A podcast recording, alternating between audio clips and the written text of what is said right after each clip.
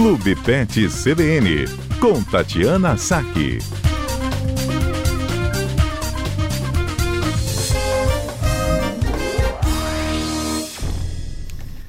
Olá, Tatiana Saque, bem-vinda, boa tarde.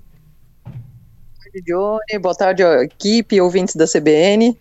Ô, Tati, mais cedo, quando a gente foi dar aqui o seu destaque de hoje, eu ainda me lembrei de um meme que eu vi na internet outro dia, de um doguinho todo magrelinho assim, tinha acabado de sair da tosa, mas a cabeça tava gigante, parecendo um leão, assim. Deixaram ele tipo um leãozinho. ficou assustador. Mas ficou bonitinho. Só que tem que escolher na hora certa, né? Cada, cada espécie aí, cada raça tem um, um jeito de fazer a tosa, tem um tempo também que tá difícil. Que dica que você dá pra gente aí escolher o serviço certo, né? Na hora de dar banho, de tosar o um animalzinho.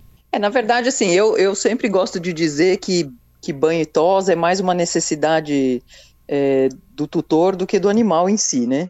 Mas, obviamente, que cada raça tem a sua tosa, assim, as, as raças que, que fazem tosa, né, tem suas tosas características, é, do poodle, do bichon frisé, do, do maltês, e, e, e, cada, cada espécie aí com seu tipo de tosa, é, mas muitas vezes o animal chega também na, no, no serviço de banho e tosa com a pelagem tão intratável que a gente acaba precisando raspar ele todo e deixar do jeito que você está falando desse meme aí, por conta de, de, de, muito nó, de muito embaraço, né, de, de muita sujeira é, no meio da pelagem, então acaba precisando fazer uma, uma tosa mais radical é, para depois tentar fazer a manutenção dessa pelagem conforme ela for crescendo.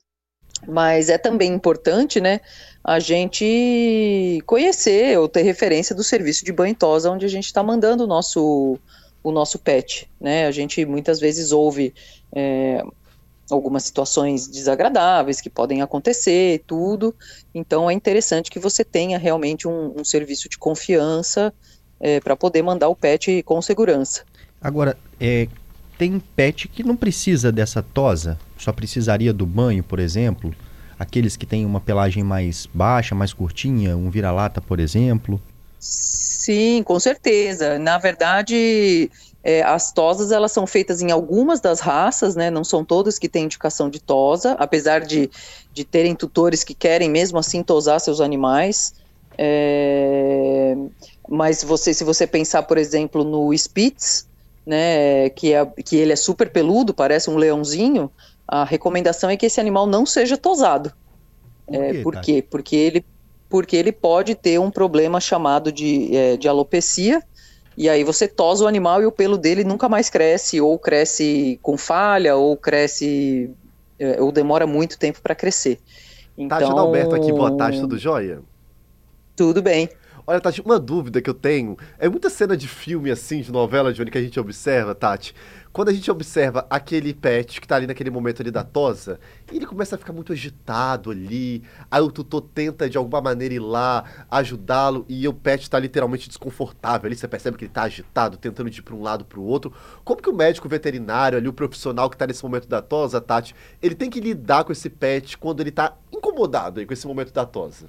É, na verdade, assim, a gente tem que conhecer o, o, o perfil do nosso animal, né? O, per, o, perfil do pet que está que tá indo para o banho. Tem animais que vão passar uma vida inteira detestando ir para o banho, que ficam ansiosos, que ficam agitados, que não gostam de ser manipulados, que às vezes não gostam de. Ah, não gosta que mexe na pata, não gosta que limpa a orelha, não gosta que corta a unha.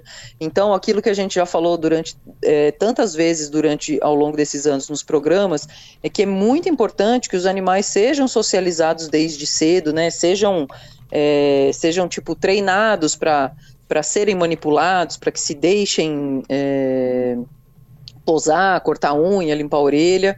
Então, isso é muito importante, né? Porque às vezes aparecem animais no banho tosa também que que, que, não tem muito contato, às vezes nem com, com não estão acostumado a ser manipulado e realmente fica muito agitado. Tem animais que ficam piores na presença do tutor, que ficam mais agitados e mais, mais ansiosos, é, e tem animais que podem eventualmente ficar melhor. Então a gente também tem que entender como que o animal funciona. Né? Muitas vezes a gente, assim, pede para o tutor sair, né? A, a, grande maioria dos lugares hoje o tutor acaba não, não ficando ali para esperar, né? Para esperar o banho tosa ficar pronto. É, ou ou ficar numa distância onde, onde o pet não veja, né? Então a gente tem que entender como é que é a personalidade dele para tentar oferecer o melhor para ele, saber se ele está sentindo algum tipo de desconforto, de dor, porque às vezes o animal também pode estar tá sentindo alguma coisa e ele não fala nada, né? Uhum.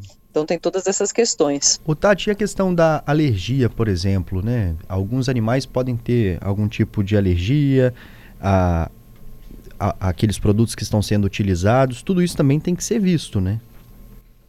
tudo isso tem que ser visto. E aí, é, se, você sabe que o seu cão é, é, se o seu cão é sabidamente alérgico, por exemplo, né, e eu vou mandar ele para o banho o importante é a gente sempre falar é, tudo o que a gente puder dar de informação. Olha, é, o meu cão é alérgico, precisa tomar banho com um, shampoo terapêutico específico, né? E geralmente o tutor leva o shampoo junto com ele. É, ou o meu pet não pode passar perfume, porque se ele passar perfume ele se coça muito. Ou se passar uma lâmina ali muito, muito baixa, o animal vai acabar se coçando muito, porque vai acabar gerando um, um, uma certa irritação na pele. Então, assim, quanto mais informações a, o tutor der para o serviço de banho tosa, né? E quanto mais o serviço de banho tosa conhecer aquele animal, a chance de dar alguma coisa é, errada diminui bastante. E tem um tempo médio, Tati, de quanto em quanto tempo que a, a gente tem que fazer a tosa do nosso animalzinho de estimação? Não, na verdade depende, porque a gente existem tosas, por exemplo, existem animais de pelo longo, é, um, um maltese, um Yorkshire, né, até o próprio Shih Tzu, é, que se você for manter a pelagem longa, você vai mandar esse animal eventualmente para o banho tosa para aparar a pelagem. É, mas tem tutor que às vezes tem o animal da raça e não aguenta ficar com ele peludo e manda tosar ele na máquina zero, igual o, o meme que o Johnny falou. Uhum. E aí esse pelo vai demorar ali, às vezes, quatro, seis meses para crescer de novo. Né? Então depende muito. Você pode mandar esse animal todo mês, é, a cada dois meses, ou a cada seis meses.